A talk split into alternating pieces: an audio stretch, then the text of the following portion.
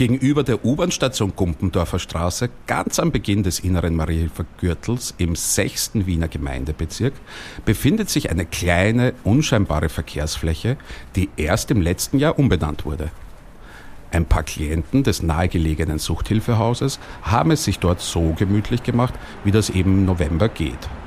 Sie blicken auf ein eher absurd anmutendes chinesisches Einzelhandelsgeschäft und lehnen dabei an der Mauer eines Hauses, das in der Vergangenheit so vielen Menschen Hoffnung und Hilfe gebracht hat und eng mit dem Namensgeber der Verkehrsfläche verbunden ist das AIDS-Hilfehaus.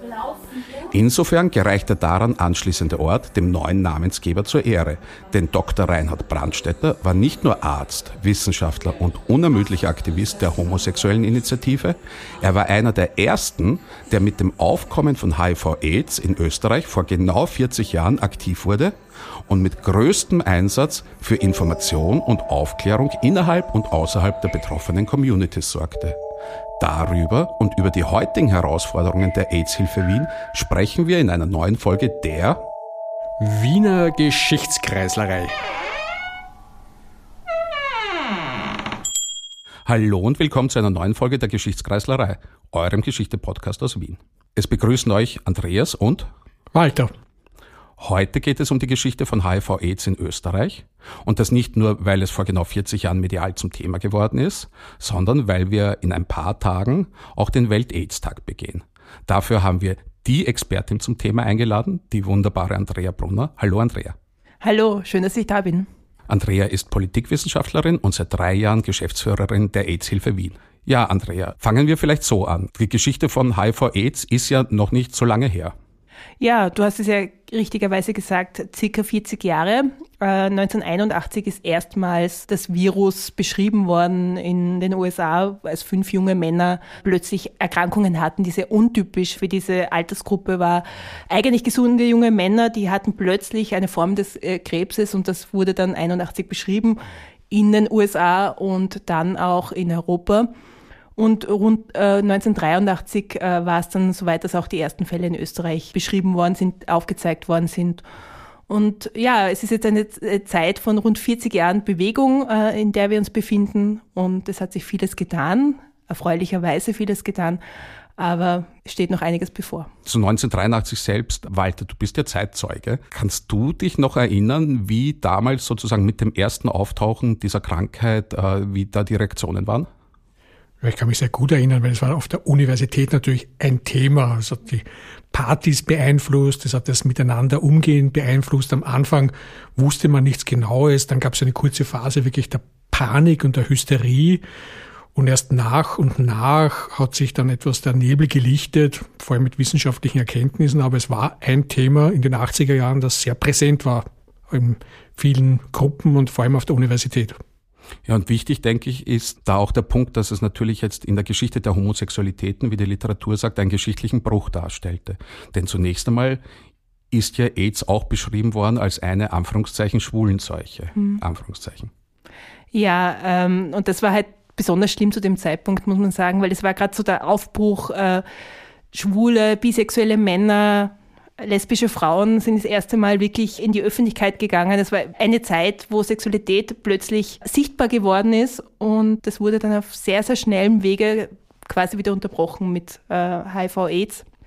Gerade aus der homosexuellen Bewegung heraus hat sich dann aber auch sehr schnell die HIV-AIDS-Bewegung entwickelt, äh, die dann dazu geführt hat, dass 85 die erste AIDS-Hilfe in Wien entstanden ist. Ja, also man muss ja sagen, die homosexuellen Paragraphen sind ja erst ein paar Jahre zuvor gefallen und die homosexuellen Bewegung war quasi, könnte man sagen, eine Art zartes Pflänzchen, das gerade erst zu wachsen begonnen hat. Und dann war ja diese Bedrohung durch die Krankheit die ja die Bewegung auf vielen unterschiedlichen Ebenen betroffen hat. Also einerseits als mhm. tatsächlich Gefahr der Erkrankung, aber eben auch, weil soziale Ausgrenzung drohte, weil natürlich persönliche Betroffenheiten dabei waren. Aber vor allem, und das war mir in der Intensität selbst gar nicht so bewusst, weil Zwangsmaßnahmen gegen Infizierte und Erkrankte äh, im Raum gestanden sind. Weißt du da mehr? Naja, grundsätzlich muss man echt sagen, äh, das war eine wirklich wilde Zeit. Und wenn man sich gerade anschaut, was in, in Bayern passiert ist, wo dann und auch in Österreich ist es diskutiert worden, äh, wo man dann diskutiert hat, dass Menschen, die mit HIV oder damals mit AIDS erkrankt sind, dass man die auch wirklich in eine Lager, in Einrichtungen bringt, damit sie abgeschottet sind, weil man ja nicht weiß, ob sie andere Leute anstecken könnte. Diese Diskussionen waren da, die wurden aber erfreulicherweise sehr, sehr rasch vom Tisch gewischt, unter anderem auch deswegen, weil die HIV-AIDS-Bewegung sehr, sehr stark von extrem motivierten äh, jungen Menschen getragen wurde, die auch sehr gut Lobbying betrieben haben. Und deswegen stehen wir heute hier und das ist gut so. Und da kommt ja auch der Name Reinhard Brandstätter ins Spiel, der innerhalb von kürzester mhm. Zeit quasi da reagiert hat, als Mediziner, als äh, Wissenschaftler, als Aktivist und eine erste Broschüre, eine Informationsbroschüre erstellt hat. Was kannst du zur Person Reinhard Brandstätter, nachdem ja die Verkehrsfläche neben dem AIDS-Hilfehaus benannt ist, erzählen? Ja, zum Reinhard Brandstätter ist zu sagen, dass er mittlerweile 71 Jahre alt wäre, wenn er noch leben würde. Und wir konnten letztes Jahr im 70. Geburtsjahr äh, von Reinhard Brandstätter die, die Verkehrsfläche neben der AIDS-Hilfe benennen. Reinhard Brandstätter war in den 70er Jahren, Ende der 70er Jahre schon ein HOSI-Aktivist, der Hosi, homosexuellen, die homosexuellen Initiative. Und als Hose-Aktivist und Arzt hat er sehr schnell erkannt, dass man hier eine Studie machen muss, dass man auch eine Broschüre machen muss, dass man informieren muss. Und Reinhard Brandstätter war wirklich eine sehr für das Thema brennende Person, wenn man den Menschen Glauben schenken darf, die ihn damals erlebt haben. Die sagen, er war motiviert und engagiert und äh, ist von Pontius bis Pilatus gelaufen dafür, dass man den Menschen, die mit HIV infiziert waren und vor allem dann auch äh, AIDS bekommen haben zu dem Zeitpunkt, auch wirklich rasch Hilfe ermöglichen kann. Und das führt auch dazu, dass 85 dann die österreichische AIDS-Hilfe gegründet wurde, wo Reinhard Brandstätter dann auch wirklich der erste Geschäftsführer war. Ja, und vor allem hat er auch interdisziplinär gearbeitet hat quasi unterschiedliche Felder in seine Arbeit aufgenommen und mit anderen Wissenschaften kooperiert und war einer, der eben erkannt hat, wie man sehr schnell äh, die richtigen Zielgruppen ansprechen kann. Erzähl ein bisschen zur Geschichte der österreichischen AIDS-Hilfe. Mhm. Äh, wie, wie entstand sie? Wie hat sie sich entwickelt? Ja, 85 wurde die österreichische AIDS-Hilfe ähm, in Wien gegründet. Damals waren das noch mehrere Wohnungen in der Wickenburggasse und im 8. Bezirk verstreut.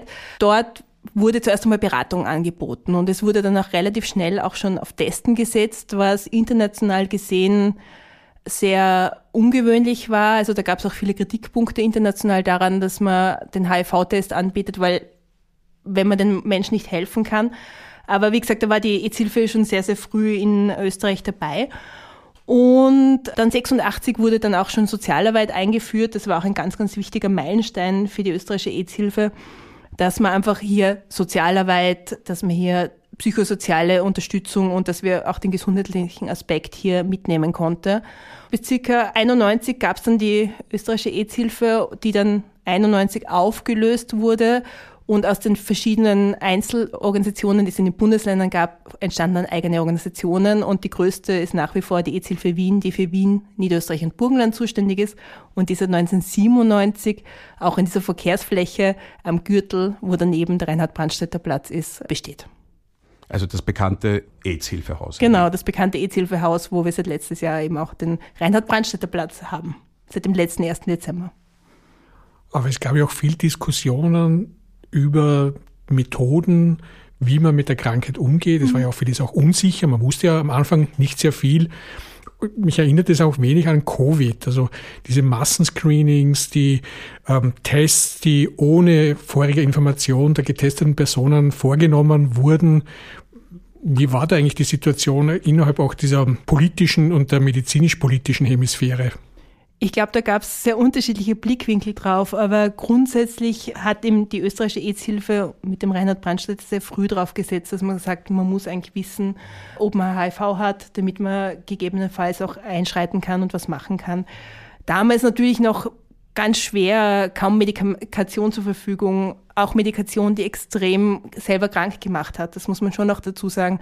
Man hatte einfach früher nicht diese Situation, die man heute hat. Heute nehmen Menschen, die HIV-positiv sind, eine Tablette am Tag oder kriegen die zwei Monatsspritze und leben ein ganz normales Leben sonst. Aber damals war es halt wirklich teilweise Medikation, die wirklich den Menschen große Probleme gemacht haben und auch bis in die 90er hinauf, wo Menschen äh, mit HIV bis zu 15, 16, 20 Tabletten am Tag nehmen mussten. Das muss man sich mal vorstellen. 20 Tabletten am Tag, das sind Hände voll, die einen betreffen. Und äh, es wurden dann wirklich sehr, sehr viele junge Menschen auch, äh, vor allem sehr viele junge Männer, auch sehr, sehr früh in Frühpension geschickt, was dann auch noch zu einer Problemstellung natürlich führt, weil man einfach keine Beschäftigung mehr hatte und noch mehr mit sich selbst beschäftigt war, teilweise die Familie verloren hat, weil so viel Vorurteil und Stigma da war. Also wenn man mit Menschen spricht, die in den 80er, 90er Jahren auf den HIV-Ambulanzen zum Beispiel aktiv waren oder damals noch AIDS-Ambulanzen, wie sie geheißen haben, dann hört man, wie viel Einsamkeit, wie viel Verlassensein äh, damals der Fall war. Und gerade da war es besonders wichtig, eine Einrichtung zu haben, die sich bemüht hat, auch äh, das Thema aufzufangen. Hat diese Einrichtung eigentlich das gesamte Bundesgebiet abgedeckt oder war das sehr Wien-spezifisch oder wie ist man in den anderen Landeshauptstädten eigentlich damit umgegangen? Die österreichische AIDS-Hilfe, deren Nachfolgeorganisationen eben sieben AIDS-Hilfen sind, war zuerst in Wien und hat dann aber sehr rasch äh, in den Landeshauptstädten Büros aufgebaut, die dann eben zu diesen Einzelvereinen 91 geworden sind. Also es war wirklich möglich zu sagen, man hat in ganz Österreich flächendeckend die Möglichkeit gehabt, dass Menschen äh, die damals AIDS-krank waren, eine Ansprechperson hatten, beziehungsweise auch Möglichkeiten, um sich zu testen. Du hast vorher schon, glaube ich, einen sehr wichtigen Punkt angesprochen, dass es eine enorme Veränderung in den letzten Jahrzehnten gab in der medizinischen Behandlung von HIV-AIDS. Ähm, vielleicht stellen wir kurz dar, was es für eine Veränderung gab und was das nämlich auch für das Soziale dann bedeutet. Mhm. Naja, ähm, die, die, wirkliche Veränderung ist einfach die, dass wir mittlerweile Therapien haben, von denen man in den 80er, 90er Jahren wirklich träumen konnte. Wir haben ein breites Feld an Therapien, die Menschen, die mit HIV leben, das Leben so ermöglichen, dass man normal lange lebt, dass man mit einer chronischen Infektion lebt. Wir sprechen mittlerweile nicht mehr von der todbringenden Erkrankung AIDS bei den meisten Menschen, sondern wir sprechen eigentlich davon, dass Menschen mit HIV eine chronische Infektion haben, die einmal am Tag eine Tablette nehmen. Das heißt, das Leben ist wirklich sehr simpel im Vergleich zu den 80er, 90er Jahren, aber es ist natürlich immer noch eine Erkrankung, wenn sie unbehandelt wäre, wenn man nicht unter Therapie ist, die zum Tod führen würde. Wichtig ist wahrscheinlich auch, dass man das Virus unter die Nachweisbarkeitsgrenze drücken kann. Genau, und das ist ja, der, das ist ja die wirkliche Sensation. Wenn man äh, heute unter wirksamer Therapie ist, dann rasselt das Virus sehr rasch unter die Nachweisbarkeitsgrenze und diese Nachweisbarkeitsgrenze bedeutet, dass man das Virus nicht weitergeben kann, weder beim Sex, das heißt, man braucht kein Kondom für den Sex, weder in der Schwangerschaft noch beim Stillen. Wir sind an einem Punkt, das ist wirklich sensationell toll, äh, wo wir uns befinden. Ja, und sonst muss man auch dazu sagen, im normalen Leben ist HIV, auch wenn es unbehandelt ist, sowieso nicht übertragbar. Das ist auch nochmal wichtig zu sagen, weil gerade mit dieser Nachweisbarkeitsgrenzen Diskussion verstehen plötzlich viele Menschen wieder nicht mehr, dass es total okay ist, wenn man Menschen küsst, die HIV-positiv sind, auch wenn sie nicht unter Behandlung sind zum Beispiel. Und trotzdem ist die soziale Stigmatisierung noch vorhanden oder nicht mehr? Die ist leider extrem vorhanden noch. Und wenn wir jetzt davon sprechen, dass wir die UN-AIDS-Ziele bis 2030 erreichen wollen, die besagen 95, 95, 95, 0. Das heißt, 95 Prozent aller Menschen, die mit HIV leben, wissen von ihrer Diagnose. 95 Prozent davon sind unter Therapie und nochmal 95 Prozent davon sind unter der Nachweisgrenze, was wir gerade besprochen haben.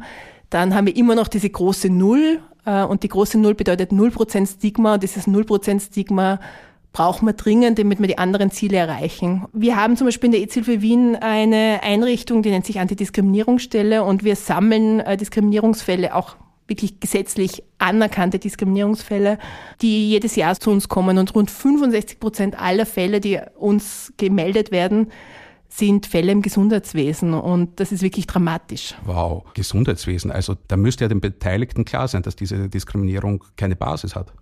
Ja, das würde man glauben, dass Menschen, die im Gesundheitswesen aktiv sind, darüber Bescheid wissen. Aber das Gegenteil ist leider der Fall. Also wir hören ganz wilde Geschichten bei ZahnärztInnen.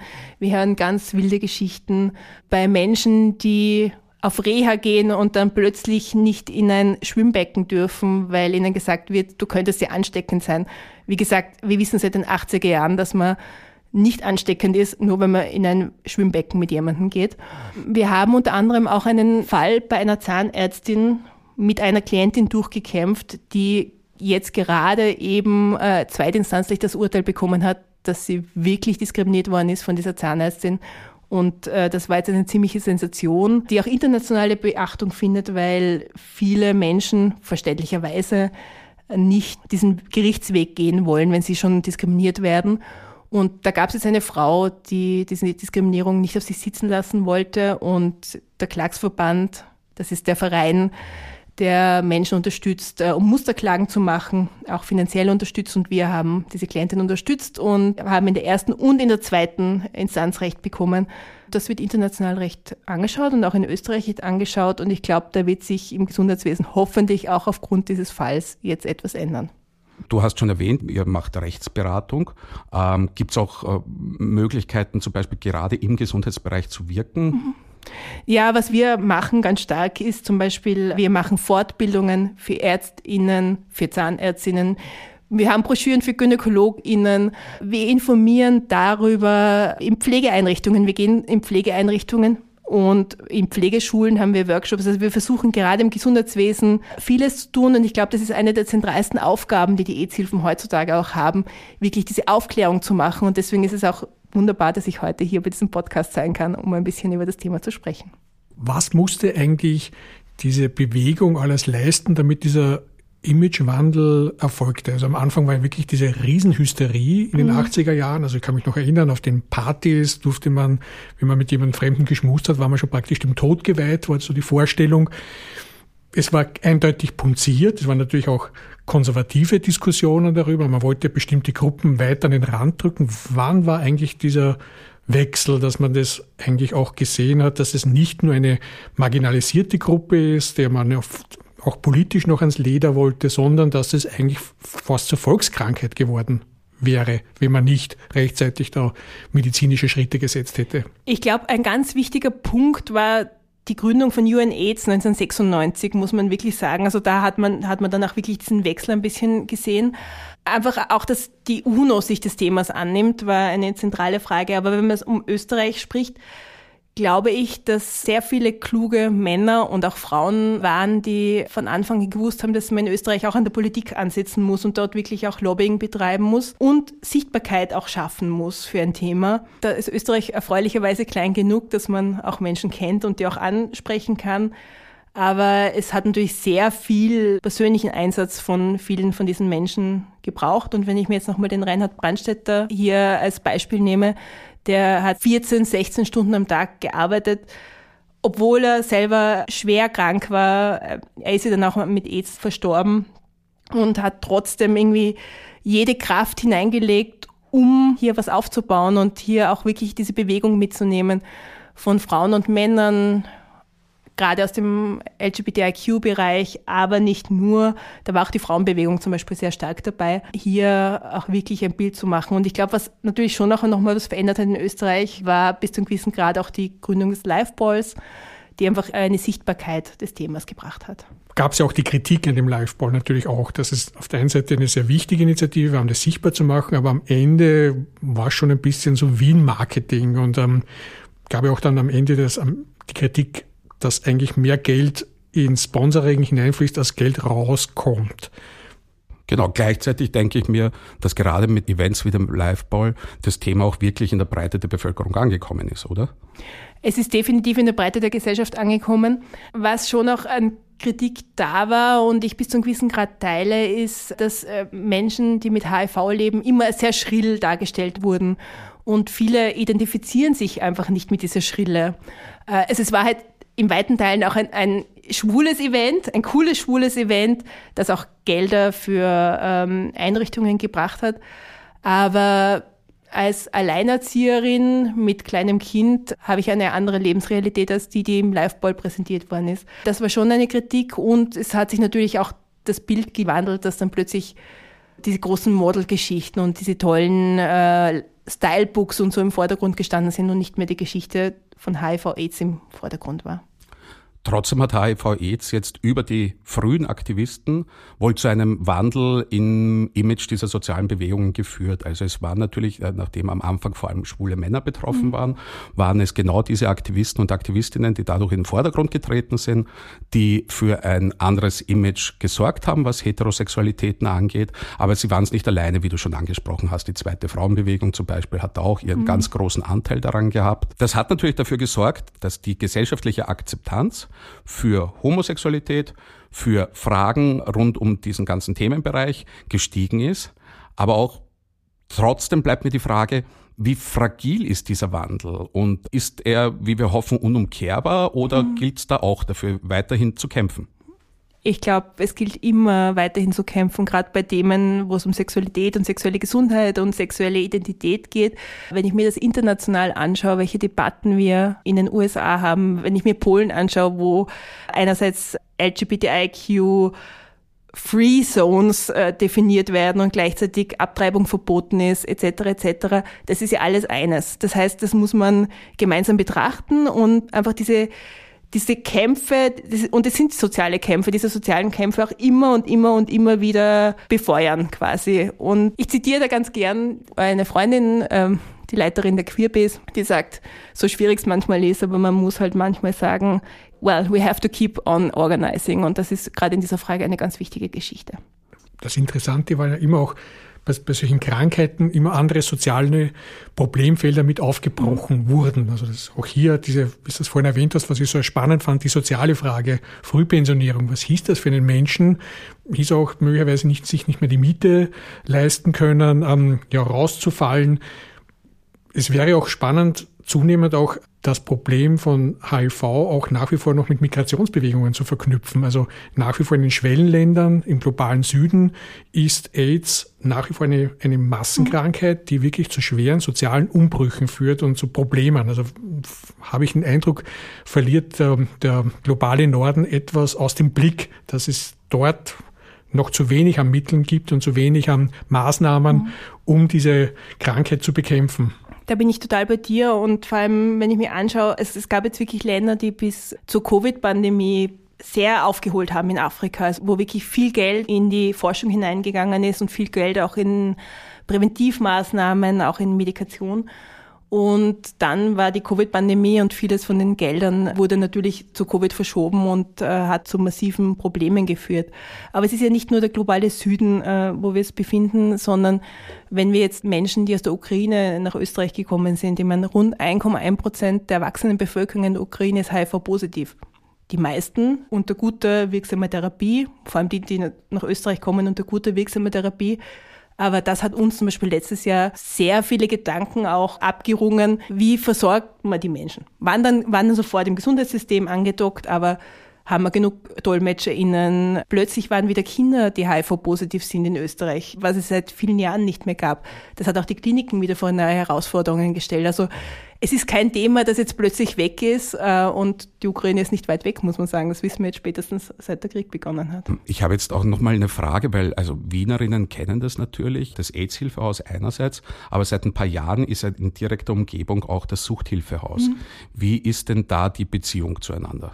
Ja, wir haben eine sehr, sehr gute Beziehung zur Suchthilfe Wien. Die machen auch wirklich tolle Arbeit, muss man sagen. Aber natürlich sind wir jetzt alle in einem Bereich, der dann optisch stigmatisierend wirken könnte. Ich muss aber sagen, gerade mit der Suchthilfe als NachbarInnen, mit den tollen Sozialarbeiterinnen, die dort unterwegs sind, muss man wirklich hervorstreichen, dass es ein guter Platz ist, auch wenn natürlich dann wieder eine gewisse Stigmatisierung auch für unsere Klientinnen und Klienten passieren könnte. Aber dem versuchen wir natürlich entgegenzuwirken. Und wir versuchen dem auch entgegenzuwirken, indem wir zum Beispiel auch in die Öffentlichkeit mit unseren Themen gehen und auch so Dinge machen wie Straßenfeste auf dem Reinhard-Brandstätter Platz, einfach um zu zeigen, wie es denn ist, mit der HIV-AIDS-Bewegung zu sein. Also der Hintergrund meiner Frage war nämlich, dass ja jetzt vom optischen her die Gefahr herrscht, dass Drogenkonsumation und AIDS wieder stärker miteinander verboben wird, als es vielleicht sollte. Und da sozusagen der Hintergrund, ob da Probleme auftauchen oder wie das auch für eure Klientinnen ist, wenn die da jetzt sozusagen auch auf diesen Hotspot mhm. kommen. Ich glaube, wir haben insgesamt ein Thema damit, dass auch KlientInnen manches Mal sich denken, in die AIDS-Hilfe zu kommen, unter Anführungszeichen, ist schon ein Thema, weil wir sprechen heutzutage auch nicht mehr von AIDS richtigerweise, weil AIDS ist die Krankheit oder sind die Krankheiten. Mhm.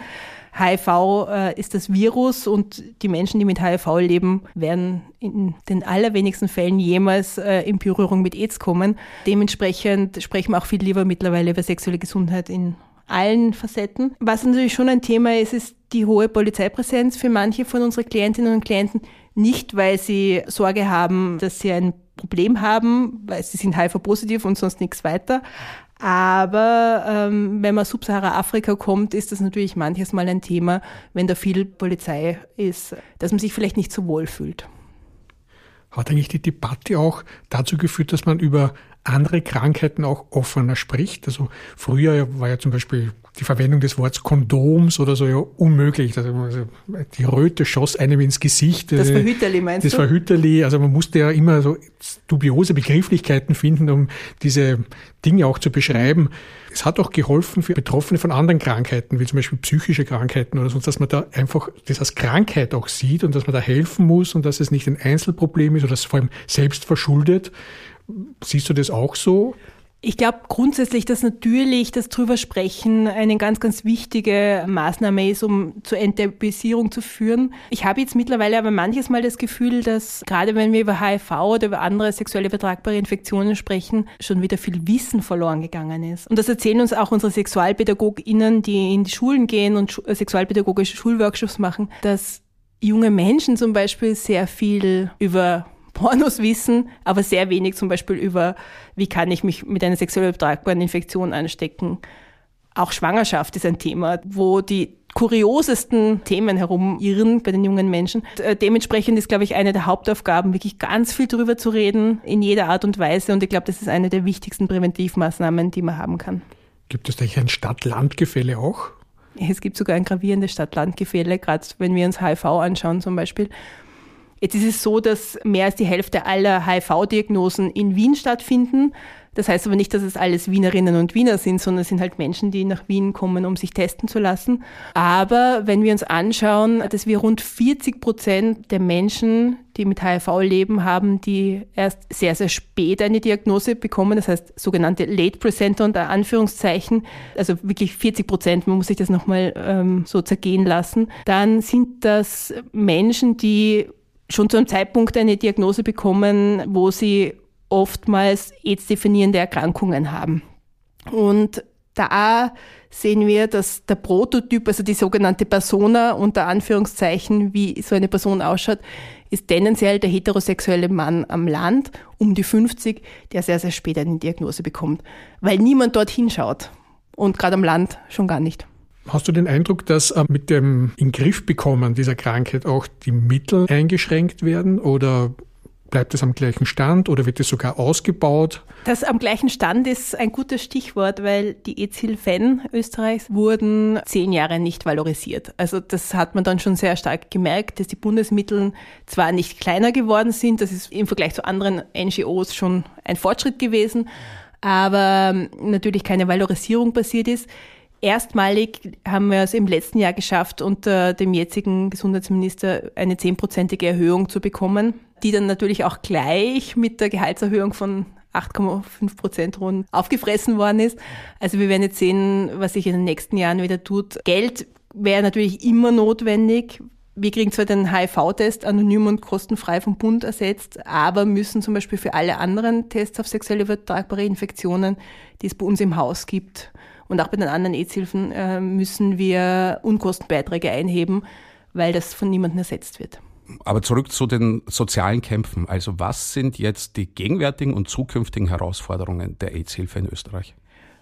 Eine der größten Herausforderungen haben wir heute eh schon angesprochen. Es ist immer noch diese Antidiskriminierungs- bzw. Entstigmatisierungsaufgabe, die wir quasi rund um die Uhr machen müssen, wenn es um das Thema Leben mit HIV geht. Einfach indem wir Kampagnen machen, indem wir informieren, indem wir Fortbildungen machen, indem wir versuchen, Menschen zu erreichen, die wir bis dato noch nicht mit der Thematik erreicht haben. Und eine weitere Herausforderung ist halt insgesamt noch, es gibt in Wien keine niederschwellige Einrichtung, die den Test, wie wir ihn haben, auf HIV und andere sexuell übertragbare Infektionen und die Behandlung zusammenbringen. Und ich glaube, das ist etwas, für das es sich lohnt einzustehen und wo wir in den nächsten Jahren wirklich eine Entwicklung brauchen, dass wir künftig so eine Einrichtung haben werden. Ja, danke, liebe Andrea, für diesen wunderbaren Besuch bei uns heute. Ich glaube, uns bleibt zu sagen, stay safe. Es verabschieden sich Andreas, Walter und Andrea. Wichtige Information. Wer sich am aktuellen Stand zum Thema halten möchte, bitte jeden Donnerstag Radio Orange um 20 Uhr einschalten. Radio Positiv bringt Reportagen, Interviews, Porträts und Berichte zu den Themen sexuell übertragbarer Krankheiten wie HIV, inklusive medizinischer wie auch gesellschaftlicher Aspekte sowie Hinweise zu aktuellen Events und Geschehnissen aus Kunst, Kultur und den verschiedenen Communities.